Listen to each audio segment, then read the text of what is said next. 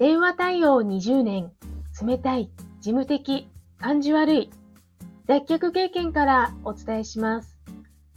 話し方、印象改善アドバイザー、久美です。このチャンネルでは、話し方や印象改善のコツ、また日々の学びをアウトプットしています。今日のテーマは、共感的な聞き方その2です。相手の意向を汲み取り、共感的な聞き方をするために、ノンバーバルスキル、非言語スキルを効果的に使いましょう。5つのうちの残りの2つをご紹介します。4、顔の表情。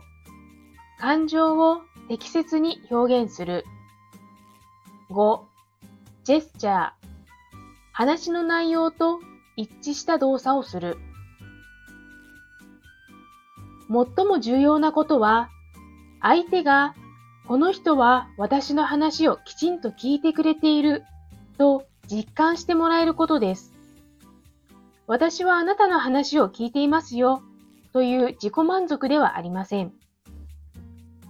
相手の話を聞くときは、アイコンタクト、うなずき、姿勢、顔の表情、ジェスチャー、5つのコツを押さえましょう。ぜひ明日から実践してもらえたら嬉しいです。それではまた。